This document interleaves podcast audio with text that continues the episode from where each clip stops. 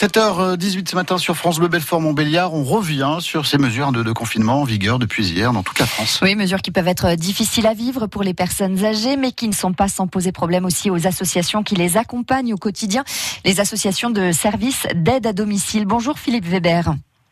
Bonjour. Alors vous êtes le directeur général de Domicile 90, porte-parole des services d'aide à domicile du Nord-Franche-Comté.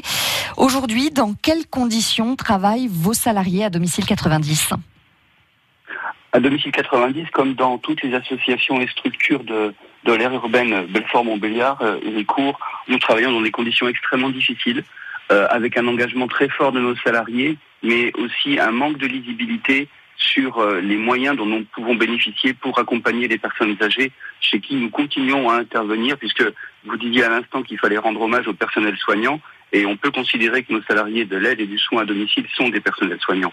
Est-ce que le gouvernement vous considère comme des personnels soignants à part entière?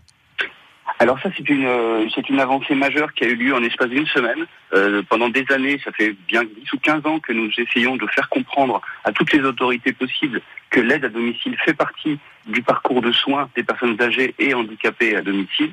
Euh, et nous avons eu le plaisir de voir effectivement cette reconnaissance arriver ces derniers jours. Alors c'est déjà un premier pas. Euh, nos, salariés peuvent être dans les personnes prioritaires pour la garde d'enfants. Nous sommes dans le liste, dans le listage des professions qui sont concernées par les dotations de matériel.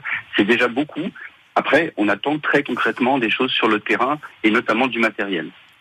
de quoi vous avez besoin aujourd'hui?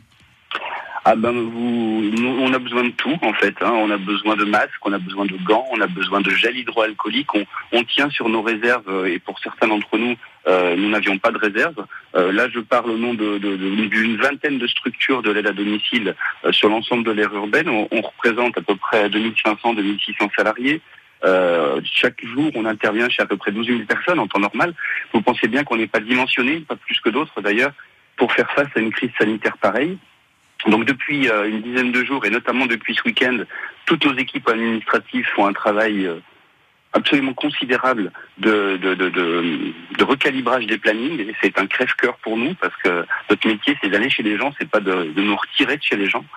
Euh, et nous essayons de, tenir. Moi, j'ai vu beaucoup de mes collègues hier qui sont très déterminés à continuer ces interventions au quotidien, mais qui sont un peu inquiètes de savoir avec quel matériel, parce que ce sont des soignants, ce sont des êtres humains aussi, et donc ils sont inquiets pour eux et pour leurs proches. Merci beaucoup Philippe Weber euh, d'avoir été euh, avec nous ce matin, directeur général de Domicile 90 et porte-parole des services d'aide à domicile du Nord-Franche-Comté. Bonne journée. Merci vous aussi, au revoir. France Bleu, Belfort-Montbéliard.